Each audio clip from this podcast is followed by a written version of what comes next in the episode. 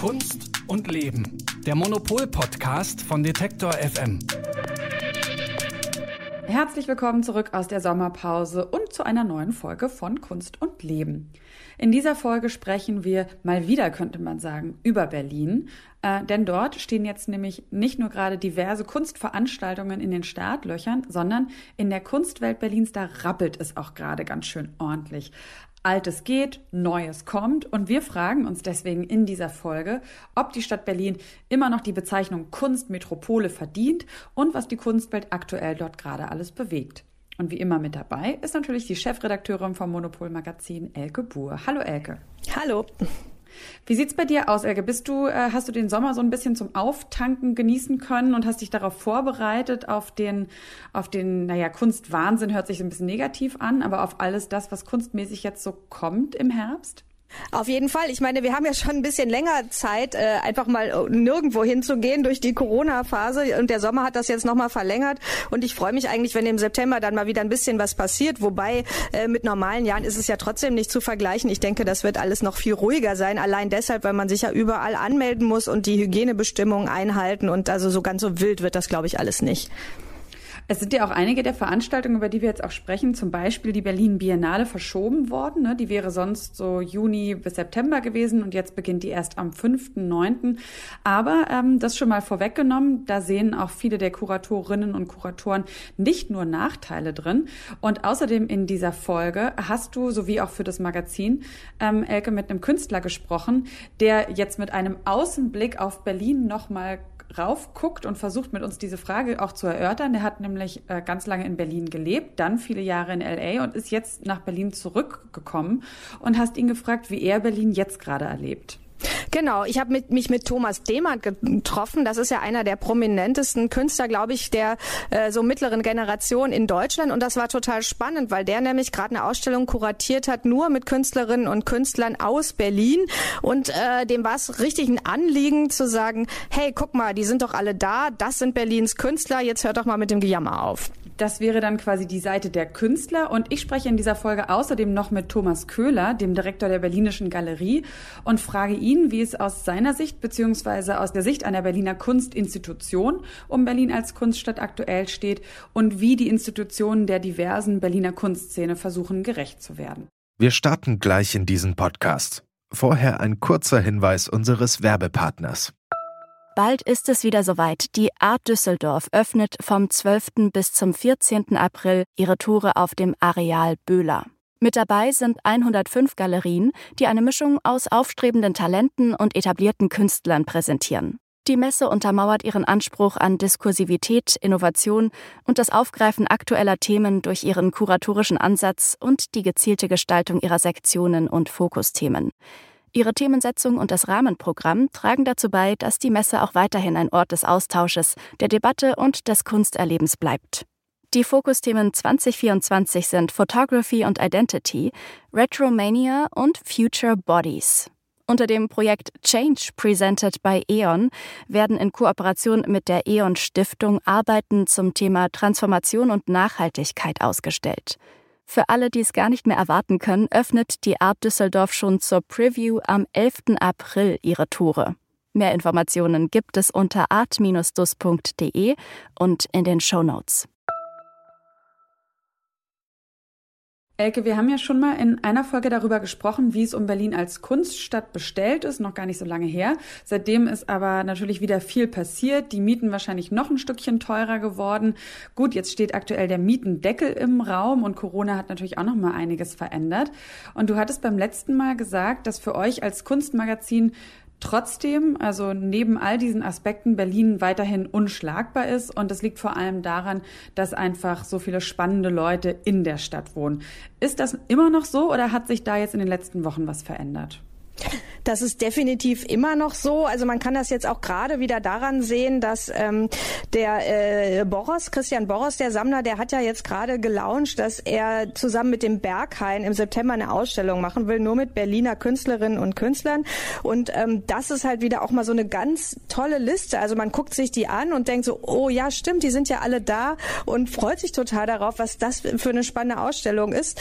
Und ähm, das sind ja auch nur die, die sozusagen in einer bestimmten Szene unter unterwegs sind. Es gibt noch ganz viele andere Szenen in Berlin. Also es gibt einfach äh, in Berlin so eine Vielfalt an Künstlerinnen und Künstlern, dass man, glaube ich, wirklich sagen kann, es ist immer noch die Kunsthauptstadt Europas. Obwohl man es eigentlich kaum glauben kann angesichts des äh, fürchterlichen Chaos, was die Berliner Kulturpolitik ja anrichtet mhm. und ähm, dass die sich einfach ja wirklich sehr wenig äh, darum kümmern, dass das irgendwie auch alles gut läuft hier.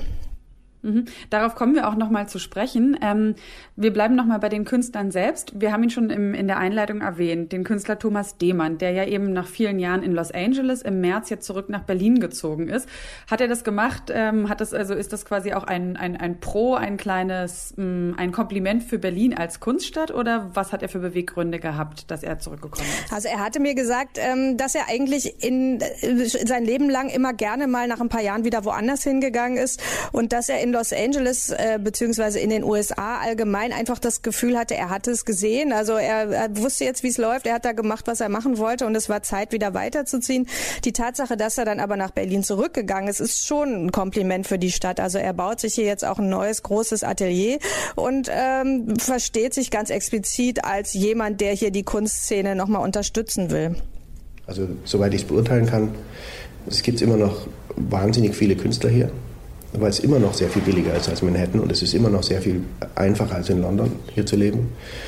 Und man hat immer noch viele, viele Freiheiten und einen relativ inspirierenden Kontext, weil halt der Influx und Out, also der rein, Reinkommen und Rauskommen von Leuten, ähm, der ist immer noch ziemlich groß, glaube ich. Und das ist das Interessante an Berlin gewesen, nicht die Institutionen es klingt ja in dem O-Ton schon so ein bisschen durch, das, was wir auch schon gesagt haben. Ne? Die Leute, oder was du auch gesagt hast, die Leute sind hier nach wie vor sehr spannend in Berlin, die freie Szene offenbar auch. Es passiert schon auch noch einiges. Es gibt auch eben einige Melangen, wie du es jetzt schon angekündigt hast, zum Beispiel mit dem Berghain, also mit der Clubkultur. Aber die Institutionen, die großen Museen, die sind irgendwie das, was in Berlin, wo es anscheinend so ein bisschen knarzt, oder? Ja, also man äh, muss das ja mal vergleichen mit anderen Hauptstädten, anderen europäischen Hauptstädten auch, was man ja, wenn man so von außen guckt, auch gerne machen kann. Also zum Beispiel, was läuft an der Tate in London oder was läuft in Paris? Und wenn man das äh, damit vergleicht, dann ist Berlin wirklich extrem schwach auf der Brust und äh, unterfinanziert, mhm. was halt Institutionen für zeitgenössische Kunst äh, angeht. Damit will man gar nicht oder will er auch gar nicht schlecht machen, dass die Arbeit, die die Leute hier machen, sondern einfach nur, dass er sagt, okay, es gibt hier eigentlich keine richtigen Karrieremöglichkeiten und äh, man ist hier total schnell am Ende. Wenn man im Hamburger Bahnhof einmal ausgestellt hat, dann war's das und danach kommt nichts mehr. Wenn man in Los Angeles zuguckt und aus der Ferne guckt, was in Berlin passiert, äh, dann sieht es aus wie Selbstverstümmelung. Einfach, weil andere Städte für, bemühen sich, um sowas aufzubauen und dann auch zu erhalten.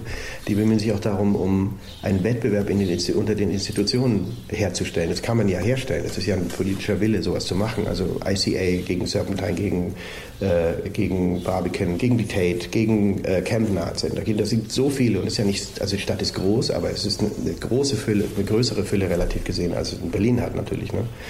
Und dieser Wettbewerb war immer fruchtbar, weil dann kann Emma, Tom, Emma irgendwas, kann dann von der Tate zu der sowieso wechseln und dann wird sie die Direktorin von der Serpentine, dann geht sie zur Whitechapel, macht so, ne? Und da diese, diese Möglichkeiten, die du hast, um, wenn du was in, in der Birne hast und eine Ambition hast und schauen möchtest, dann hast du, dann, dann entwickelt sich auch ein Kreis von Künstlern, die du gut findest mit deiner, in deiner Generation und du, das hat alles eine Zukunft. Das ist hier ja nicht. Wenn du hier eine Ausstellung im Hamburger Bahnhof machen kannst, dann war es das so praktisch und mehr ist ja dann nicht mehr. Und das ist schon dieser diese offene Wettbewerb, das wäre ganz gut. Ich weiß aber nicht, wie man sowas ohne Geld wird sowas nicht von selbst entstehen, ne? ohne politischen Willen. Ja, und diesen politischen Willen, den sieht man eben nicht. Also man kann äh, ja vielleicht sagen, okay, Berlin war immer schon arm, äh, Berlin kann sich das einfach nicht leisten. Die Frage ist dann aber, ähm, ob sich das dann der Bund auch nicht leisten kann. Also alle sagen immer, sie tun, was sie können, aber am Ende äh, schlägt man sich ja wirklich an den Kopf. Also wir kommen da ja noch später, glaube ich, drauf. Äh, die Katastrophe mhm. rund um den Hamburger Bahnhof, das ist wirklich so ein äh, so eine absurde Veranstaltung, dass man es wirklich gar nicht glauben kann.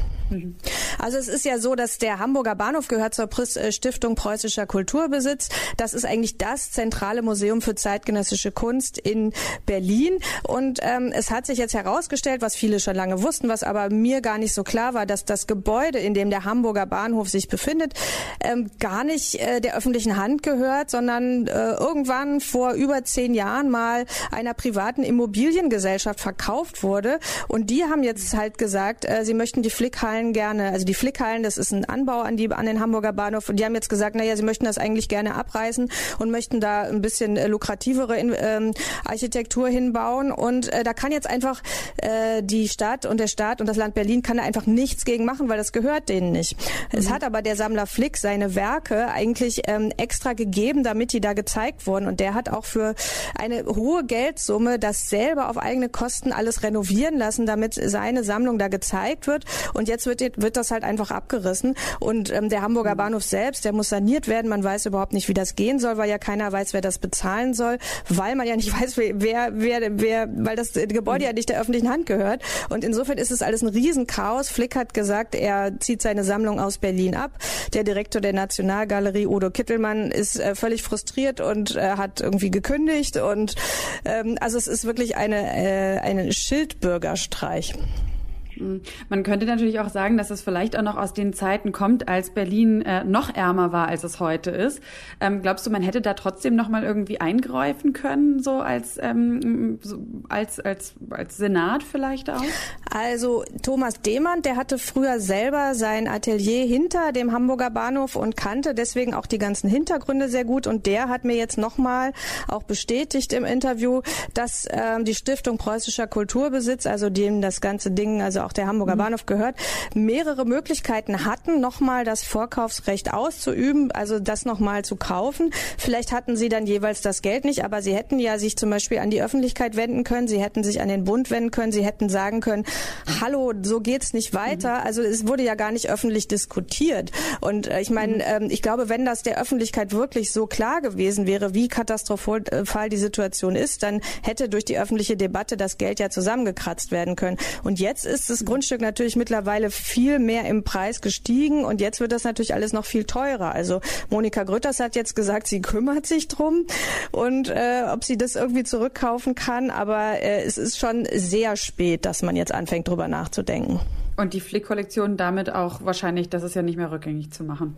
Nee, die ist weg. Also ich meine, mhm. nee, das ist jetzt auch vielleicht gar nicht, also das ist natürlich sehr schade, aber ich glaube, wenn man ein funktionierendes Museum hätte in Berlin, dann würde man vielleicht auch andere Sammlungen da reinbekommen.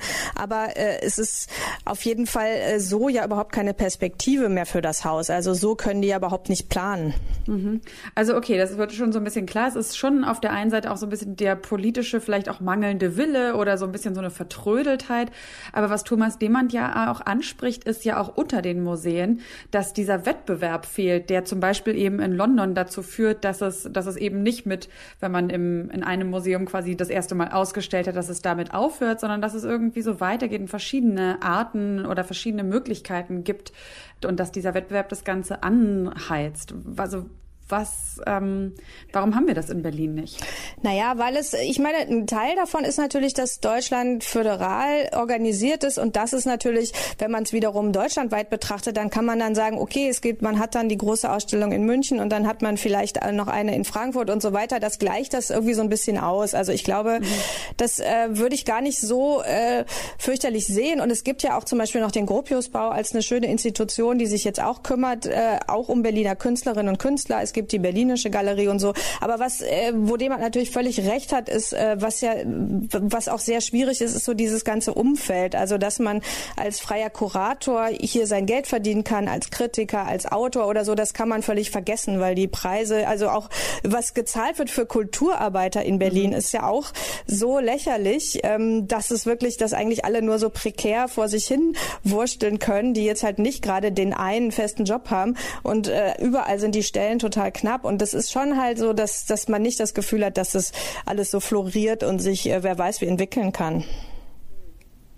Und was ihm auch auffällt und wo ich auch eigentlich noch nie drüber nachgedacht habe, ist, dass wirklich zum Beispiel wenige Ausstellungen, die in Berlin gemacht werden, dann auch international touren. Also das ist irgendwie, ähm, was weiß ich, die Schön in Frankfurt oder so, die kriegt das halt immer mal wieder hin, dass dann auch ein großes Museum in Schweden oder vielleicht sogar das Guggenheim oder was weiß ich, die Ausstellung dann co-produzieren und übernehmen. Das Volkwang in Essen kriegt das hin.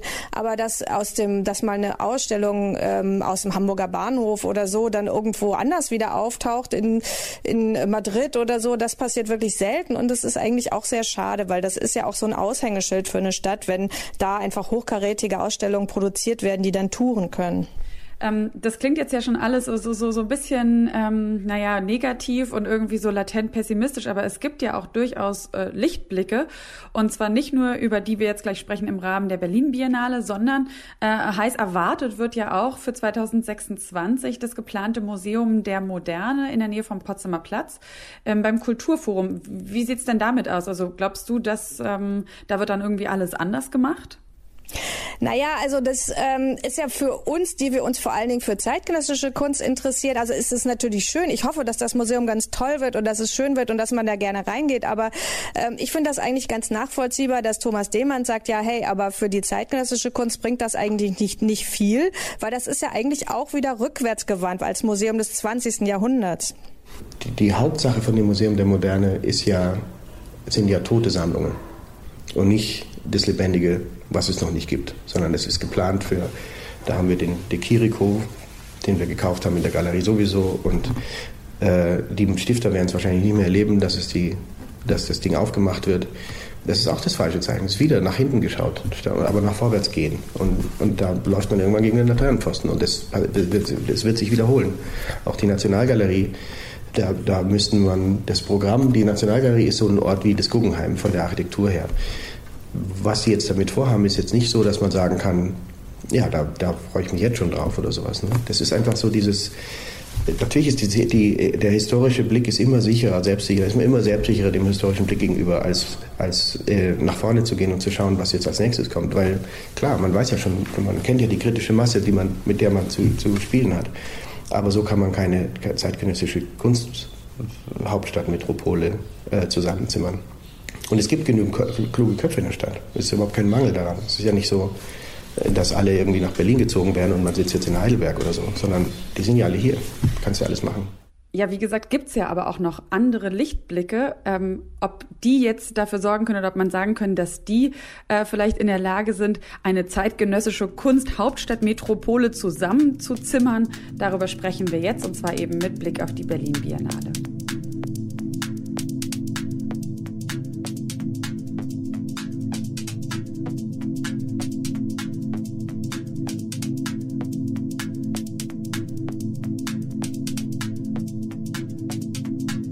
Wir haben ja hier im Podcast immer mal wieder so diesen Wunschtraum geäußert, dass es in der Kunst mehr Sichtbarkeit generell geben sollte von marginalisierten Gruppen, mehr Partizipation, agilere Museen, auch vielleicht Museen, die mit der Nachbarschaft zusammenarbeiten.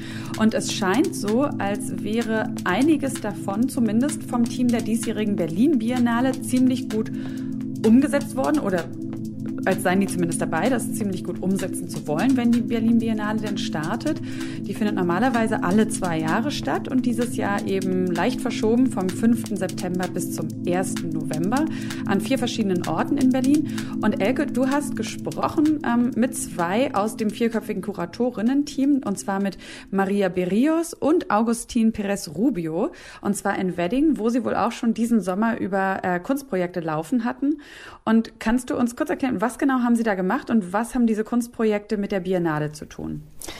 Also die Berlin Biennale diesmal hat sich vorgenommen, dass es vor allen Dingen um den Prozess geht. Also die hatten keine Lust darauf, dass sie eine Biennale machen, die so wie so eine Pop-up-Ausstellung irgendwie plötzlich über die Stadt äh, her herunterfällt und dann wieder vorbei ist, sondern die haben sich gewünscht, im Rahmen einer Biennale, wie es überhaupt möglich ist, was Nachhaltigeres zu machen. Deswegen sind die alle sehr früh nach Berlin gezogen. Also das sind vier Kuratorinnen. Also man, sie, sie finden, man soll Kuratorinnen sagen, obwohl ein Mann dabei ist, äh, aber ähm, genau, das gehört irgendwie schon so ein bisschen zur, daran merkt man schon, wie die so drauf sind.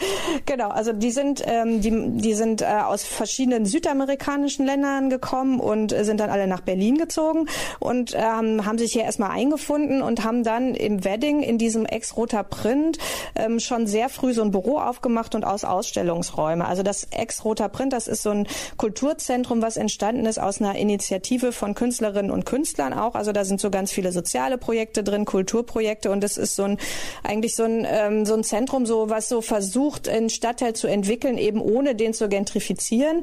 Und das fanden sie halt inhaltlich schon mal sehr interessant. Sie fanden den Wedding interessant, weil das ein ähm, Stadtteil ist, der eben nicht so im Zentrum ist, so wie Kreuzberg oder Mitte und der halt, ähm, wo man halt irgendwie mit Gruppen auch äh, in, äh, in Kontakt kommt, die normalerweise vielleicht nicht ins Museum kommen. Und genau da haben sie halt so eine Serie von Ausstellungen gemacht, die ihnen so wichtig sind, dass sie ähm, die eigentliche große Ausstellung, die im September startet, dann nur. Epilog genannt haben. Also äh, praktisch es ging ihm immer darum, okay, die Entwicklung und die Begegnung mit den Leuten ist das eigentliche und am Ende ähm, die Ausstellung ist dann zwar natürlich das, was ehrlich gesagt, wo dann die meisten Leute hingehen werden, aber für sie war das halt der Epilog. Mhm.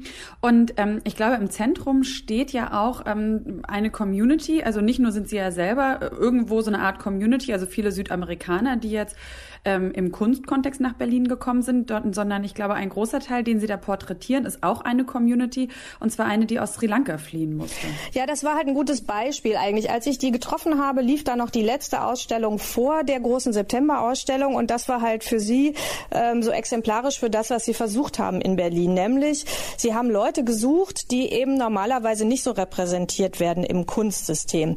Also es gibt ja praktisch diese offizielle Berliner Kunstszene, die wir immer kennen aus den äh, Ausstellungen des Gallery Weekends oder die halt äh, jetzt zum Beispiel dann auch im Berghain zu sehen sein werden. Auch Leute, über die wir beim Monopol meistens berichten, also so wie Alicia mhm. Quade, die wir jetzt gerade auf dem Cover haben oder so. Das sind so diejenigen, die auch international ausstellen und eine große Sichtbarkeit haben. Aber die von der Berlin Biennale haben halt gesagt, hey, es gibt noch ganz, ganz viele andere spannende Leute und Künstlerinnen und Communities in der Stadt, die, äh, die gar nicht so äh, bekannt sind und haben halt angefangen, die so nach und nach zu suchen. Also die haben halt, also also erstmal haben sich wirklich immer viele ganz Südamerikaner, Südamerikanerinnen bei denen getroffen mhm. und dann haben sie aus der Nachbarschaft ähm, einen Tamilen kennengelernt, einen Geologen und äh, der hat eine ganz interessante Geschichte. Der ist nämlich in den 80er Jahren nach Berlin gekommen mit seiner Familie, als damals ganz viele Tamilen wegen des Bürgerkriegs in Sri Lanka geflohen sind und die interessanterweise sind äh, in die DDR gekommen. Also die DDR hat damals die ganzen Tamilen, den ganzen Tamilen gesagt, hey, kommt rüber, fliegt hierher und nicht ohne politische Absicht. Genau und haben die dann direkt weitergereicht durch die Mauer nach West-Berlin, mhm. um West-Berlin zu destabilisieren. Also weil sie dachten, mhm. okay, äh, auch nicht zu Unrecht, wenn da jetzt auf einmal Tausende von Flüchtlingen plötzlich in die Stadt kommen, dann äh, gerät die Stadt in Verwirrung, muss die alle unterbringen, kriegt irgendwie innenpolitische Probleme, weil die Leute immer nervös werden, wenn viele mhm. Flüchtlinge kommen. Und äh, genau und diese tamilische Community, die ist halt bis heute in der Stadt, aber ich wusste da, ich kannte die Geschichte nicht, ich kannte die alle nicht, ich wusste das nicht. Und das ist halt, gerade als ich da war, wurde, ist das halt sehr äh, schön dokumentiert. Und die Maria Berrios, die erzählt das gerade. I mean, Germany was their entry point uh, to leave Sri Lanka at that time when, the, when they were being persecuted. There was a very terrible civil war, and, they, and tens of thousands of them had to flee. And they actually fled through the Berlin Wall. So this is this whole space is a kind of reconfiguration of Berlin as a Tamil city and looking into their uh, trajectories and understanding. It's also a very different understanding of the wall. Uh, Germans really see it as this kind of um, um, big. Uh, it's also the notion that you, I guess, borders and walls, mm-hmm. but the, but for them, it was really an escape point. It was it was a lifeline. And so they were using it to, they were just letting them through. Mm-hmm. So they would land in Schöneberg and then they would go, um, and they would let them through into West Berlin. And then suddenly they were, and they could claim refuge here. Mm-hmm. And they actually didn't even want to stay, but many of them ended up staying. Und was genau ist dann aber zu sehen? Und ist das auch das, was man in der, während der Biennale dann auch noch wird sehen können? Also als ich jetzt da war, war halt wirklich so eine Art Dokumentationsausstellung, die sie gemeinsam mit diesem Geologen gemacht haben, wo man Interviews sah, wo man auch alte Filme sah, wo man auch sehen konnte, wie das damals berichtet wurde, also alte Spiegelartikel, die total panisch von diesen ganzen äh, Tamilen berichtete und äh, wo das auch aufgearbeitet ist, dass das letztlich der Anfang war von der Verschärfung des Asylrechtes in Deutschland, was wir ja heute noch haben. Und ähm, was jetzt davon bei der Berlin Biennale später zu sehen sein wird, weiß ich nicht. Ich weiß dass die halt in diesem Ex-Roter Print-Gebäude ähm, auch so eine Art äh, zusammenfassende Dokumentation der ganzen Ausstellung machen, die da zu sehen sein werden. Das heißt, so ein bisschen wird man davon auch noch sehen. Aber ansonsten haben die auch schon so kleine Booklets produziert, wo man sowas dann nochmal nachlesen kann. Und ähm, jetzt natürlich ist ja eben auch die Biennale verschoben worden durch Corona. Gibt es sonst noch Dinge, die anders sind auf der diesjährigen Biennale in Berlin? Ich glaube, dass die Biennale schon sehr anders aussehen wird, als sie eigentlich geplant war, weil die ähm, Kuratorinnen hatten sich eigentlich gewünscht, dass es eine ganz offene Veranstaltung wird, wo es ganz viel zum Beispiel Theater, Performances gibt, wo eigentlich die Begegnung im Zentrum steht. Und das sind ja alles Sachen, die man jetzt gar nicht mehr so gut machen kann. Ähm, das, äh, außerdem wollten die halt ähm, ganz viele Künstler aus Südamerika auch einladen, Künstlerinnen und Künstler. Das haben sie auch gemacht, aber die können können jetzt natürlich persönlich alle gar nicht kommen. Das heißt, dass die ganzen ähm, Neuproduktionen, die da entstanden wären, das funktioniert jetzt größtenteils nicht. Stattdessen wird es bestimmt mehr Filme geben, als man, die sich das vielleicht gewünscht hätten oder so. Aber das Wichtige für die ist, dass sie es überhaupt geschafft haben, unter diesen Pandemiebedingungen die Ausstellung zu organisieren. Also ich habe mhm. ehrlich gesagt die ganze Zeit damit gerechnet, dass sie irgendwann sagen, äh, wir schaffen es nicht oder es wird auf nächstes Jahr verschoben oder so. Aber sie haben es durchgezogen und sie haben, also es wird eine Ausstellung geben. Ich weiß weiß jetzt auch nicht genau, wie die aussehen wird, aber ich bin wahnsinnig mhm. gespannt und finde es eigentlich toll. Also im Gropiusbau zum Beispiel hat der, ähm, äh, haben sie gesagt, das würde dann so ein bisschen aussehen wie ein Dschungel auch. Es gibt ganz viele indigene Künstlerinnen und Künstler. Es geht um Spiritualität, um Matriarchat, alles so mhm. schöne Themen, die man ja gerne sieht und hört. Ähm, und gibt es aber auch eine gute Seite? Also hat es auch irgendwie was Gutes, dass es verschoben wurde vielleicht? Ja, interessanterweise äh, haben die gesagt, das sei auch sowas wie eine Chance. Also das eine ist, weil sie es schön fanden, dass sie viel mehr Zeit für die Vorbereitung hatten, also dass sie wirklich intensive Kontakte geknüpft haben und dass die Kinder aus der Nachbarschaft sie mittlerweile völlig akzeptieren und ständig vorbeikommen, was ich irgendwie sehr süß fand. Und das andere ist, dass sie eigentlich von vornherein so gegen diesen typischen Berlinal äh, Biennale Zirkus eigentlich waren. Also die hatten sowieso keine Lust darauf, jetzt da so mhm. fancy ähm, Einladungen für Sammlerinnen und Sammler zu machen, sagt die Maria. The other day, Agustina and I gave a guided tour of this, and at some point, and it was five. I mean, we could do five people. So we did a guided tour for five people. Five and six. And they were and they were saying like, "Wow, it's such a luxury. It's so amazing to do it like this." And we said, "Yeah, but in a way, that's the nice thing, or it's not nice, but it's a kind of unexpected." Pleasurable side effect for us that this kind of that it would get bigger and it would become this kind of epic fireworks moment mm. that is almost unavoidable in the biennial. It's just it's all gone. the VIP is boop, it's just gone suddenly, and and for us it was really beautiful to notice actually the small scale that we've had here where this is mm. possible. It just continues now. So of course there's everything is a little bit double sided, but for us it has meant that the human scale that we always wanted will is kind of forced upon mm-hmm. uh, this end part. So it has to uh, be kept at that level, and that's actually quite beautiful. Also Sie haben sich gegen so ein Opening-Event entschieden, also weniger VIP-Faktor, weniger Champagner und Privatjets. Also eigentlich genau das, was in der letzten Folge hier vom Podcast ja auch Oliver Körner von Gustav sehr kritisiert hat, der gesagt hatte, die Kunstwelt sei eben viel zu exklusiv und solche Arten von Eröffnungen tragen natürlich irgendwie so auch zu diesem Exklusivitätsfaktor bei. Und äh, apropos exklusiv, du hattest ja auch schon erwähnt, dass die Macher eben nicht versuchen oder die Macherinnen ähm, nicht versucht haben, so die Flaggschiffe der Berliner Kunstwelt in den Mittelpunkt der Biennale zu stellen, sondern eigentlich ganz gezielt versucht haben, sonst eher so wenig sichtbare Künstlerinnen und Künstler auszustellen, auch viele Südamerikaner. Gibt es da trotzdem ein paar Namen, die du irgendwie nennen kannst, die man kennt? Naja. Oder die man sich vielleicht merken sollte? Also merken sollte auf jeden Fall. Also ich wirklich, ich habe mir die Liste angeguckt und ich dachte so, krass, ich kenne wirklich fast niemanden. Und äh, das habe ich denen auch gesagt und die haben sich dann, die haben dann total gelacht und haben sich gewundert. Sie mhm. haben gedacht, ein paar Leute würde ich schon kennen, aber irgendwie nicht. Also da merkt man, man kann die ganze Zeit hier in dieser Stadt rumlaufen und man kann trotzdem aneinander vorbeilaufen und ganz viele spannende Sachen vielleicht nicht mitkriegen. Also gesprochen habe ich dann später zum Beispiel mit Marva Arsanios, weil die mir dann von denen empfohlen wurde und die war auch total interessant. Eine Künstlerin, die äh, im, ursprünglich aus Beirut stammt, eine Filmemacherin und die mir dann ganz viel erzählt hat über die ähm, ähm, äh, die, die Szene eigentlich aus, äh, die libanesische Kunstszene und die palästinensische Kunstszene und so weiter, also die ganzen aus der arabischen Welt, wie viele Leute hier in Berlin sind, das wusste ich alles nicht. Und ähm, was zum Beispiel auch spannend ist, es gibt so eine ähm, feministische Gesundheitsrecherchegruppe, das ist so halb künstlerisch, halb Sozialarbeit. Das ist was, wo man vielleicht vor einem Jahr noch gesagt hätte, ja, muss das jetzt in der Kunstausstellung sein? Und jetzt, wo sich äh, ja auch in der Kunst ganz viel durch die Corona-Pandemie darum geht, okay, wie können wir eigentlich uns um Gesundheit anders kümmern und wie können wir da solidarischer sein, ist das, glaube ich, ein guter Move. So. Und was ich auch zum Beispiel sp äh, spannend finde, die haben auch äh, ganze Museen eingeladen aus Südamerika, wo, äh, die, ähm, das sind Museen, die Kunst von ähm, geistig Behinderten und von psychisch Kranken zeigen und dies aber praktisch nicht unter dieser Schublade, sondern einfach so als Kunst. Äh, und das mhm. also nicht als Outsider-Art, sondern als Insider. Und ähm, das, da bin ich auch sehr gespannt, wie das aussehen wird. Also Maria hat mir dann auch gesagt, dass sie eigentlich die Berliner Kunstwelt wirklich als gespalten empfindet. There's a kind of art world, Berlin art world of expats and foreigners and migrants, mm-hmm. and then mm-hmm. there's a Berlin art world of Berliners. And it's not that we didn't engage with the or, or the German mm-hmm. Berliners.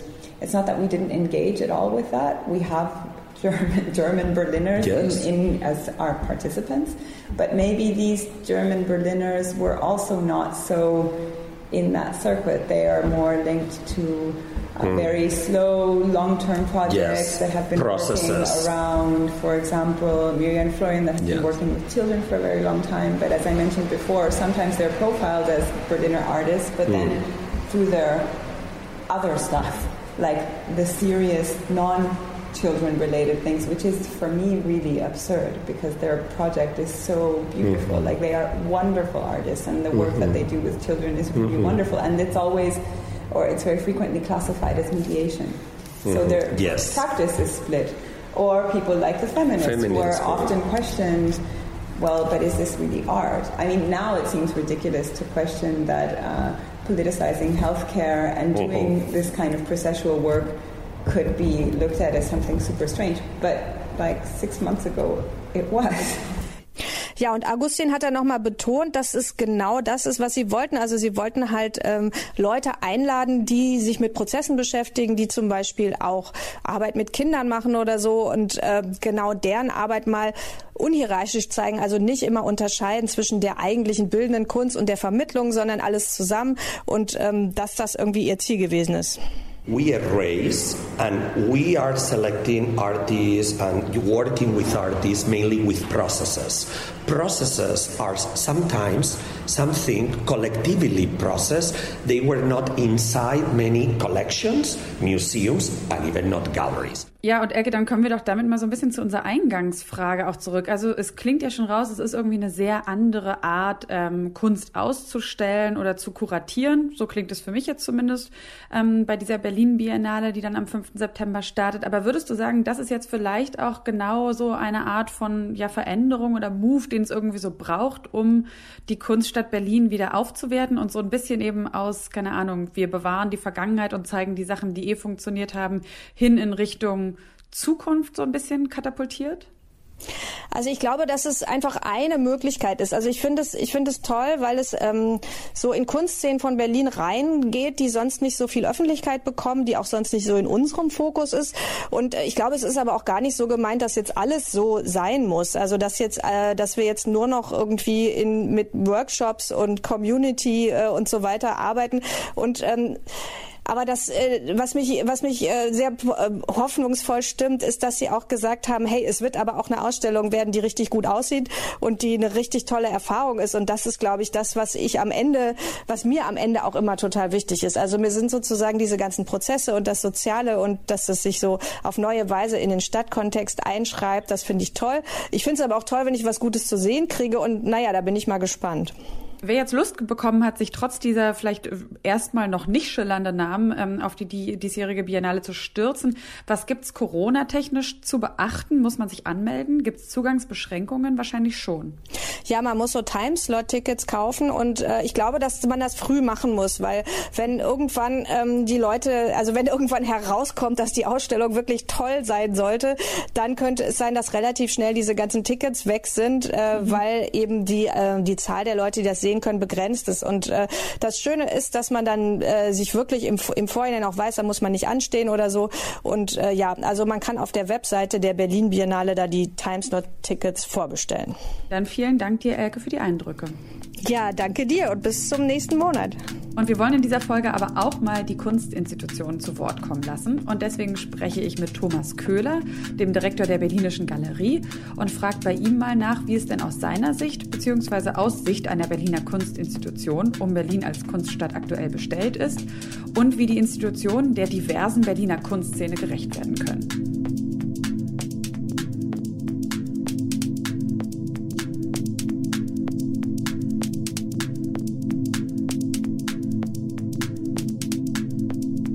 Berlin ist unglaublich divers und die Kunst in der Stadt ganz besonders. Es gibt einen ständigen Strom von Leuten aus aller Welt, die nach Berlin kommen, die wieder aus Berlin weggehen und dann auch teilweise zurückkommen. Gar nicht so leicht, da alles mitzubekommen und auch noch diese ganze Vielfalt in einem Museum abzubilden. Genau das hat sich aber die Berlinische Galerie vorgenommen. Gegründet wurde die 1975 von engagierten und kunstinteressierten BürgerInnen und seit 1994 ist sie ein staatliches Museum des Landes Berlin. Direktor ist noch nicht ganz so lange, aber immerhin schon seit 2010 Thomas Köhler und mit ihm spreche ich jetzt über diese Mammutaufgabe, aber auch darüber, wie eine Kunstinstitution auf die aktuellen Entwicklungen im Berliner Kunstbetrieb blickt. Hallo, Herr Köhler. Guten Tag, hallo. Kann das denn überhaupt gelingen, die Kunst in Berlin abzubilden? Kommt man da als Museum überhaupt hinterher?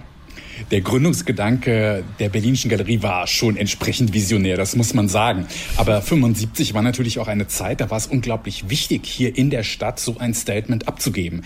Es gab zwar die großartige UDK im Westen, aber die KünstlerInnen, die da ihre Ausbildung absolviert haben, die blieben in der Regel dann gar nicht in Berlin. Hier gab es keine Galerien, hier gab es eigentlich auch keinen Ort, an dem man Gegenwartskunst so richtig gut anschauen konnte. Der Markt war auch in einer anderen Gegend, nämlich in Westdeutschland. Hamburg, München, Frankfurt, Düsseldorf, Köln. Da sind die dann eher hingegangen. Also so ein bisschen war die Gründung damals ein lokalpatriotischer Akt. Und tatsächlich, natürlich, es ist geradezu visionär gewesen insofern, als die GründerInnen natürlich nicht ahnen konnten, was mal sich nach der äh, Wiedervereinigung äh, in dieser Stadt hier eignen würde. Und um es kurz zu machen, natürlich kommt man nicht komplett mit und ein Museum kann das gar nicht komplett abbilden, aber mhm. eine schöne Auswahl zu treffen, das würde ich sagen, ist sowieso eigentlich die Aufgabe eines Museums, gar nicht enzyklopädisch alles abzubilden, aber ein paar gute Beispiele auszusuchen. Mhm. Und jetzt ganz aktuell, wie sieht das Berlin aus, das die Berlinische Galerie abbildet? Also es ist unglaublich international und das ist auch tatsächlich etwas, was der Berlinischen Galerie immer wichtig war beim Sammeln, hervorzuheben, dass es eben kein Heimatmuseum ist, was sich auf besondere Kunstproduktionen an einem Ort äh, konzentriert, sondern die Internationalität der Stadt ist auch nicht neu. Berlin ist schon seit langem, langem, langem interessant für KünstlerInnen unterschiedlichster Teile der Welt und das versuchen wir jetzt eben auch abzubilden, dass wir auch ganz stark gucken, wer ist denn gerade in der Stadt, äh, wie lange bleiben die Leute, seit wann sind sie da, wer ist äh, im DAAD äh, Künstlerprogramm nach Berlin gekommen und arbeitet noch hier? Wer kommt gerade aktuell in die Stadt? Also das sind Sachen, da versuchen wir so gut es geht, am Ball zu bleiben, Atelierbesuche zu machen, die Kontakte zu pflegen, auch mit den Partnerinstitutionen, wie zum Beispiel dem DAAD.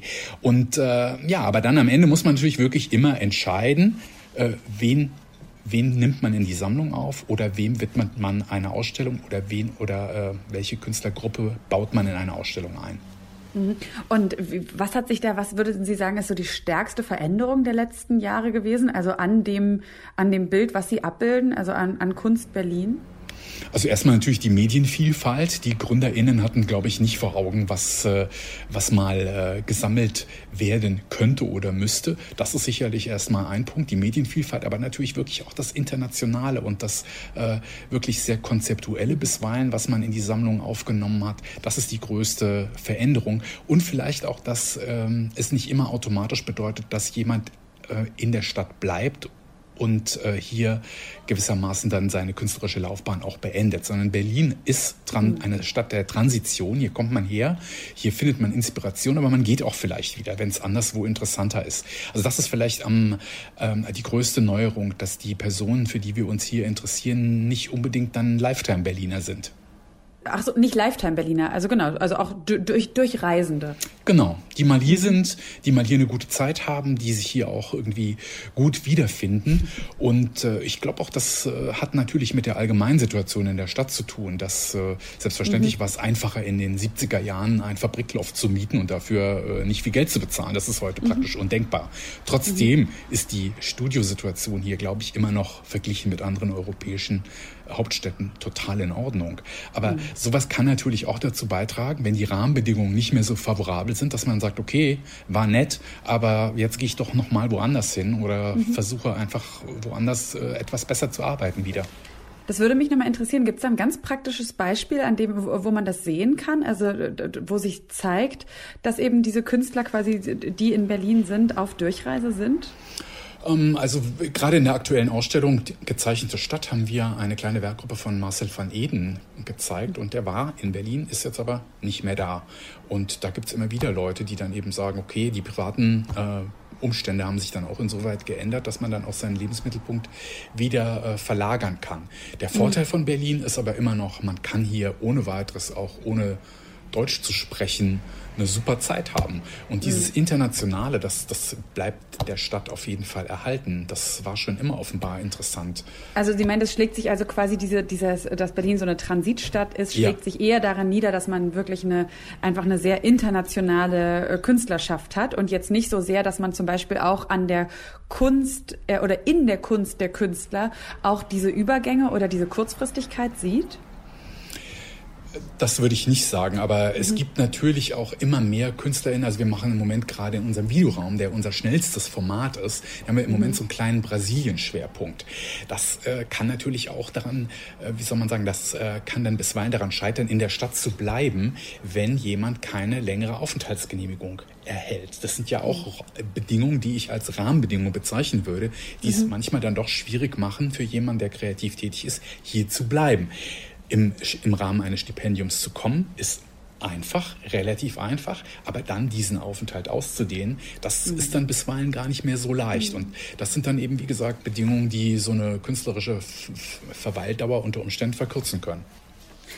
Staatliche Kunstinstitutionen, und die sind sie ja dann eben auch seit 1994, werden ja häufig kritisiert, dass sie viel zu behäbig sind. Und ähm, wir haben hier auch schon im Podcast von Thomas Demand ähm, gehört, dass er, dass ihm so ein bisschen dieses Gefühl von Konkurrenz fehlt zwischen den Berliner Kunstinstitutionen, was er in London eben sehr wohl beobachtet zwischen den Museen.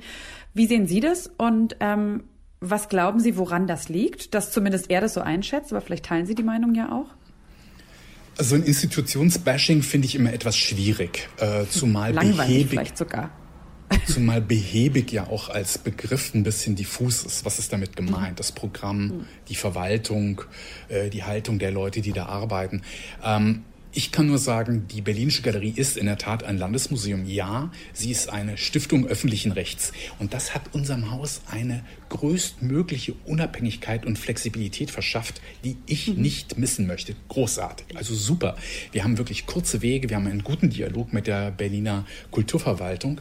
Also ich kann das mit dem Behäbig eigentlich gar nicht so mhm. äh, bestätigen. Behäbig kann natürlich auch was damit zu tun haben. Man plant, ja, wie ein Theater, wie eine Oper, muss man natürlich auch sein Programm planen können. Deswegen habe ich eben auch so auf diesen Videoraum rekurriert, den wir haben. Da sind wir relativ spontan und organisieren unsere Programme jetzt nicht ein ganzes Jahr im Voraus. Aber Ausstellungen, die müssen natürlich auch mit langer Hand vorbereitet werden, auch in der Gegenwartskunst.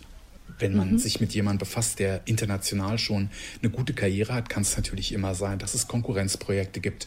Das heißt, man muss rechtzeitig nachfragen. Bei Ausstellungen der klassischen Moderne, für die wir ja auch zuständig sind, trifft das nochmal in größerem Maße zu.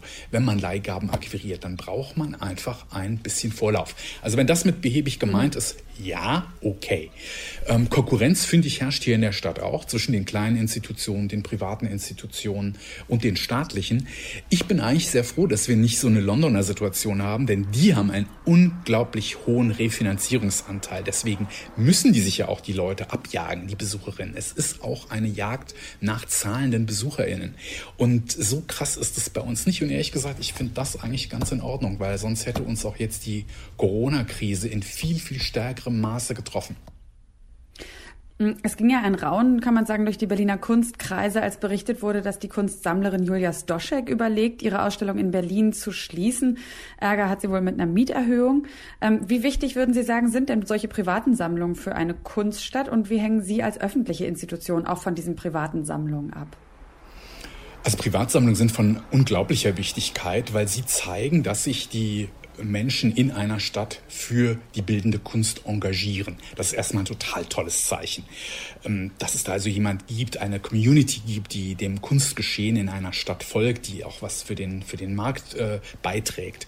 Ansonsten äh, sind wir eigentlich nicht auf Privatsammlungen angewiesen. Das ist auch wichtig, denn äh, mhm. wir akzeptieren eigentlich auch keine Dauerleihgaben, weil wir sagen, wir investieren da Geld rein, wir zeigen die Sachen und das Risiko, dass eine Dauerleihgabe abgezogen wird, ist mir persönlich viel zu groß.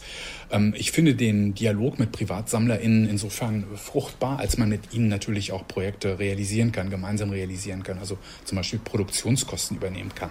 Aber ansonsten äh, vermisse ich doch bei vielen Privatsammlern das eigentlich mäzenatische Tun. Man engagiert sich gerne für seine eigene Sammlung, man sucht die Publizität, man sucht äh, ja auch eine gewisse Bestätigung als Sammler, als Sammlerin in der Stadt. Das ist auch total okay. Aber das mäzenatische Tun, das sich engagieren an einer Institution, was ich eben unglaublich mhm. wichtig finde. Ja, das vermisse ich häufig. Und äh, deswegen habe ich also auch äh, ja, für so eine Klage über Mieterhöhung von Julia Stoschek nicht das geringste Verständnis. Mhm. Und was glauben Sie, was könnte getan werden oder welche Seite müsste da primär aktiv werden, dass so freie Szene und Museen, Privatsammler noch besser zusammenarbeiten? Also ich denke, bei, den, äh, bei der Sammlerinnenschaft müsste sich einfach doch auch ein bisschen mehr so dieses mäzenatische äh, Wirken durchsetzen. Mhm. Das hat in Berlin eine lange Tradition, das hat in Deutschland eine lange Tradition und ich finde, da ist man in guter Gesellschaft, wenn man das machte. Äh, Können Sie noch mal genauer beschreiben, wie Sie das meinen? Ja, zum Beispiel, wenn man also jetzt nicht, wenn man jetzt nicht drauf äh, abzielt, nur seine Sammlung irgendwo zu platzieren und dann damit droht, mhm. sie wieder abzuziehen oder es mhm. muss etwas gebaut werden und so. Also als öffentliche Institution muss man sich da, glaube ich, gar nicht unter Druck setzen lassen. Und mhm. das passierte aber, glaube ich, in der Vergangenheit immer wieder. Sowas ist nicht okay. Äh, und auch äh, dann wie so eine beleidigte Leberwurst zu sagen, na, dann gehe ich eben woanders hin. Ich finde, das ist mhm. keine besonders souveräne Haltung. Mhm. Äh, hingegen, wenn man, wenn man sich für eine Künstlerin, einen Künstler interessiert, ein großes Projekt realisiert und da gibt es vielleicht irgendwie ein Finanzierungsloch, da kann man, glaube ich, sehr erfindungsreich sein bei der Realisierung eines äh, Projektes, bei der Realisierung eines bestimmten Werkes von mir aus auch und sich danach überlegen, was damit passiert. Ne? Bleibt es in einer öffentlichen Sammlung, geht es in eine private Sammlung? Also mir ist es ein bisschen zu... Ähm, zu äh, wenig verschränkt, sondern es geht da doch immer um Partikularinteressen. Das finde ich schade. Mhm. Mhm. Mm. Und glauben Sie, also sehen Sie da auch so, so, einen Trend gerade und hat der Trend auch irgendwas mit der Stadt Berlin zu tun oder ist das, also das, das Sie sagen ja Partikularinteressen, also das klingt ja tatsächlich irgendwie wenig nach ähm, nach Interesse daran, für die Öffentlichkeit was bereitzustellen, sondern wirklich so ein bisschen nach Ego aufpolieren. Ähm, ist das gerade so ein gegenwärtiger Trend in Berlin, der vielleicht auch der Kunststadt Berlin oder für die Kunststadt Berlin schwierig ist?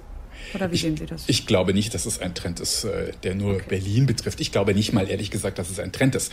Äh, eine Sammlerpersönlichkeit sammelt nicht nur für sich alleine, sondern das ist natürlich auch toll, wenn man das zeigen kann. Das ist großartig. Ne? Ähm, ich glaube vielmehr, dass es auch äh, insofern ähm, immer eine Anziehungskraft ist für Menschen, wenn sie wissen, Berlin ist eine Stadt, da finden sich sehr viele Leute ein, die sich für Kunst interessieren. Es kommen ja auch immer wieder neue Sammler dazu. Manche verlassen die Stadt, manche kommen auch wieder dazu. Also die dieses Pulsieren, dieses Transitorische, mhm. das haben wir auch in dem Bereich. Und das finde ich ist auch total in Ordnung. Also es passt irgendwie auch zu Berlin. Ne? Mhm. Diese ganzen Vorkriegstraditionen äh, mit einem sehr starken Bürgertum, die sind ja jäh abgebrochen. Die gibt es nicht. Also jetzt gibt es eben ein neues, äh, eine neue Sammlerinnenschaft und die macht es vielleicht weniger kontinuierlich, als wir das äh, noch vor 45 gewöhnt waren oder vor 33 im Prinzip. Mhm. Und das ist vielleicht der grundsätzliche äh, äh, Bruch, der da stattgefunden hat, so ein Traditionsbruch. Heute wird einfach anders gesammelt, die Kunstmessen haben eine andere Bedeutung, aber auch die Galeristen haben eine ganz andere Bedeutung. Ne? Mhm. Waren sie früher eher Kaufleute, fand, äh, sind es heute Ermöglicher, sind es heute Komplizen äh, bei vielen Projekten, die auch Institutionen realisieren. Und das ist eigentlich auch eine schöne, ein schönes Ergebnis. Und Sie als Institution, wie zufrieden sind Sie mit der, mit der Kulturpolitik des Landes Berlin? Also fühlen Sie sich als, als Institution da gut unterstützt und können Sie so ein bisschen trotzdem vielleicht auch den Ärger jetzt auch so um die Flick-Kollektion ähm, oder auch eben von Seiten von Julia Stoschek, die ja immer wieder an der Politik geübt haben, können Sie das schon so ein bisschen nachvollziehen? Ähm, ich glaube, die beiden Fälle, die muss man sicherlich äh, sehr differenziert betrachten. Ähm, bei Julia Stoschek, wie gesagt, finde ich es schwer nachvollziehbar, welche mhm. Art von Hinwendung der Politik die Sammlerin erwartet hat. Ähm, mhm erschließt sich mir nicht wirklich. Äh, ich finde, das ist eine exzellente Sammlung und die machen eine ganz tolle Arbeit. Ich gehe da gerne hin, schätze das über alle Maßen. Ich finde, die ist auch hier gut angekommen, also in der Stadt. Gut integriert und ein wichtiger, ein wichtiger Player im Gesamtkonzert. Äh, was jetzt bei Flick äh, der Skandal ist, ist tatsächlich ja diese seltsame Grundstückssituation. Die war mhm. bekannt und dass man da nicht dran gearbeitet hat, um das entsprechend eben fürs Land zu sichern, das finde ich nicht gut. Ähm, da, das scheint mir wirklich ein Versäumnis zu sein ein echtes. Ansonsten ist die Sammlung ja in unterschiedlichen Teilen im Hamburger Bahnhof noch da äh, zu sehen. Und das wird ja auch der Fall sein, weil ein Teil erworben und auch ein Teil geschenkt wurde, soweit ich das jetzt äh, rekapitulieren kann. Äh, und auch da äh, denke ich mir, ja, das sind auch Konvolute, die sind natürlich auch so wahnsinnig groß. Ich weiß auch gar nicht, ob ein Museum für solche riesigen Konvolute überhaupt zuständig ist. Denn wir haben am Anfang darüber gesprochen, ich finde, für ein Museum, für eine Museumssammlung ist das Auswählen total wichtig. Zu sagen, das nehmen wir, das nehmen wir aus diesen und jenen Gründen nicht oder das nehmen wir aus diesen und jenen Gründen. Diese mhm. kompletten Konvolute, das ist ja wie so ein super Sparpaket, bei mhm. dem man dann gar nicht mal genau sagen kann, ja, ich nehme das, aber ich wollte es eigentlich gar nicht. Und das scheint mir bei diesen Arrangements teilweise der Fall zu sein. Klar, es gibt super duper Sammlungen und Flick würde ich auf jeden Fall dazu zählen. Da ist wahrscheinlich alles gut, was drin ist. Aber es gibt für meine Begriffe auch andere Fälle, wo, äh, ja, wo das, ich sehe den Punkt, dass man solche Sammlungen dann ungern teilen möchte. Aber auf der anderen Seite ist es, bedeuten diese großen Konvolute auch echt eine Bürde für ein Haus. Und wenn dann noch Bedingungen dran geknüpft sind, und das ist auch nicht selten, ne, die Frequenz, mit der sie zu sehen sein sollen, die Art, wie sie publiziert werden sollen und so weiter, dann finde ich, ist das nicht mehr so ein Do und Des, ein Gib und es wird dir gegeben, mhm. sondern dann ist es irgendwie schon so, ja, wie so eine, ich glaube, Sebastian Preuß hat es mal in einem Medium geschrieben, eine Sammlungsabwurfstelle. Und das mhm. ist ein Museum eben nicht. Ne, sondern ein Museum mhm. ist, glaube ich, ein Ort, an dem Leute, die sich auskennen, eine Auswahl treffen und die dann auch präsentieren und entsprechend aufbereiten. Also so sehe ich es jedenfalls. Wir haben schon vorhin über die Berlin Biennale gesprochen, die am 5. September startet. Ein paar Tage später, am 9. September, findet ja auch noch die Berlin Art Week statt. Und da mischen ja sowohl staatliche Museen als auch ähm, Institutionen, Kunstmesse, private Sammlungen und freie Träger mit. Und ähm, was können Sie da schon verraten, Herr Köhler, was die Berlinische Galerie jetzt im Rahmen der Art Week zeigen wird? Ja, das kann ich durchaus verraten. Äh, wir sind hier nämlich auch ein bisschen stolz drauf. Wir haben nicht viele Corporate Partner. Das ist sicherlich mhm. in, äh, eine Besonderheit in Berlin oder auch eine Besonderheit der Berlinischen Galerie. Aber einer oder einer unserer Corporate, also Firmenpartner, das ist die GASAG, die Berliner Gas AG. Und die ist nicht nur Sponsor der Art Week schon seit einigen Jahren, sondern dieses Unternehmen hat auch einen Kunstpreis ausgelobt, der in Kooperation mit der Berlinischen Galerie schon seit auch mehreren Jahren verliehen wird. Und bei diesem Preis geht es um das, die Wechselbeziehung zwischen bildender Kunst und Wissenschaften. Und in diesem Jahr ist mhm. es der Schweizer Künstler Marc Bauer, der sich mit der Geschichte des Computers und des Internets auseinandersetzt. Und das tut er auf sehr analoge Weise, nämlich in Form einer riesigen Wandzeichnung, in der unter anderem dann auch Konrad Zuse, der ja als einer der Väter des Computers, des modernen Computers gilt, eine Rolle spielen wird. Also das werden wir da präsentieren und es wird wohl auch eine Weiterentwicklung dieses analogen, zeichnerischen Tuns ins Digitale hineingeben. Also ich glaube, sehr spannend. Äh, das werden wir in dieser Woche eröffnen. Diese Mischung, die wir jetzt dann bei der Berlin Art Week sehen werden, also aus Landesmuseen, staatlichen Museen, aber auch eben privaten Sammlern, freien Trägern, glauben Sie, das ist ein positives Beispiel, also so ein Beispiel auch, wie die Kunstszene gestärkt werden kann? Für die Institution kann ich das mit einem ganz klaren Ja beantworten. Dieses Zusammentun unterschiedlichster Akteure und Akteurinnen, Galeristen, äh, Projekträumen, Landesmuseen, staatliche Museen, mhm. das funktioniert gut und es ist wirklich so ein richtiger, kraftvoller Saisonauftakt für meine Begriffe, den ich eigentlich sonst nur ähm, aus äh, anderen europäischen Städten kenne. Also Wien habe ich zum Beispiel immer als extrem energiegeladen empfunden mhm. äh, oder auch London zur Freeze. Also wenn dann alle Institutionen wirklich miteinander agieren und man gar nicht weiß, was was man zuerst machen muss. Das ist doch ein großartiger Zustand. Ein großartiger Zustand und Ihr abschließendes Urteil zu Berlin. Welchen Zustand hat die Kunststadt? Weil das ist ja auch so ein bisschen die Frage für uns in dieser Folge gewesen. Also welches, welche Note geben Sie der Kunststadt Berlin im Jahr 2020? Berlin ist und bleibt interessant. Das merke ich bei jedem Gang durch die Stadt und bei jedem Vergleich mit einer anderen Stadt. So viele Künstlerinnen und Künstler trifft man nicht äh, so leicht. Und deswegen würde ich da eine 2 vergeben.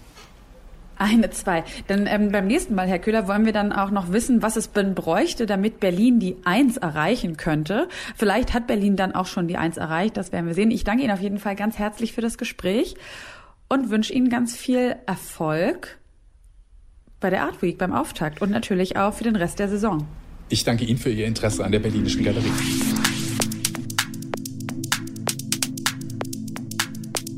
Ja, und Sie, liebe Zuhörerinnen und Zuhörer, Sie können sich natürlich Ihr ganz eigenes Urteil bilden, wenn Sie denn im September in Berlin sind. Dann können Sie nämlich sowohl auf die Berlin Biennale als auch das Gallery Weekend und die Art Week mal schlendern und für sich selber eben beurteilen. Ja, wie steht es denn um Berlin als Kunststadt aktuell? Hier nochmal zur Übersicht die Daten. Die Berlin Biennale startet am 5. September und geht bis zum 1. November. Die Berlin Art Week vom 9. bis zum 13. September und das Gallery Weekend vom 11. September bis zum 13.9. Und auch wenn Sie nicht in Berlin sind, ein ganz praktischer Nebeneffekt der Einschränkungen von analogen Veranstaltungen ist ja natürlich auch der, dass ganz vieles ins Digitale gewandert ist. Und das heißt, Sie können also ganz viel Berliner Kunst sehen und erleben im digitalen Angebot, zum Beispiel der Berlin Art Week mit virtuellen Touren oder auch mit vielen Interviews mit Künstlerinnen und Künstlern und im aktuellen Monopol-Magazin, ob online oder gedruckt am Kiosk. Da bekommen Sie auch nochmal einen guten Überblick, was Sie im September nicht verpassen sollten. Na, da können Sie sich auch schon mal einen kleinen persönlichen, individuellen Kalender mit Dingen, die Sie unbedingt sehen wollen, zusammenstellen.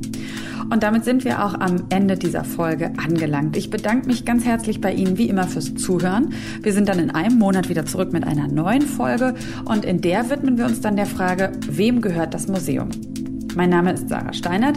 Die Redaktion hatte wie immer meine Kollegin Eva Moorlang. Und wenn Ihnen dieser Podcast gefällt, dann sagen Sie es gerne weiter oder lassen Sie uns auch eine Bewertung da. Und damit sage ich Tschüss und bis zum nächsten Mal. Machen Sie es gut. Kunst und Leben. Der Monopol-Podcast von Detektor FM.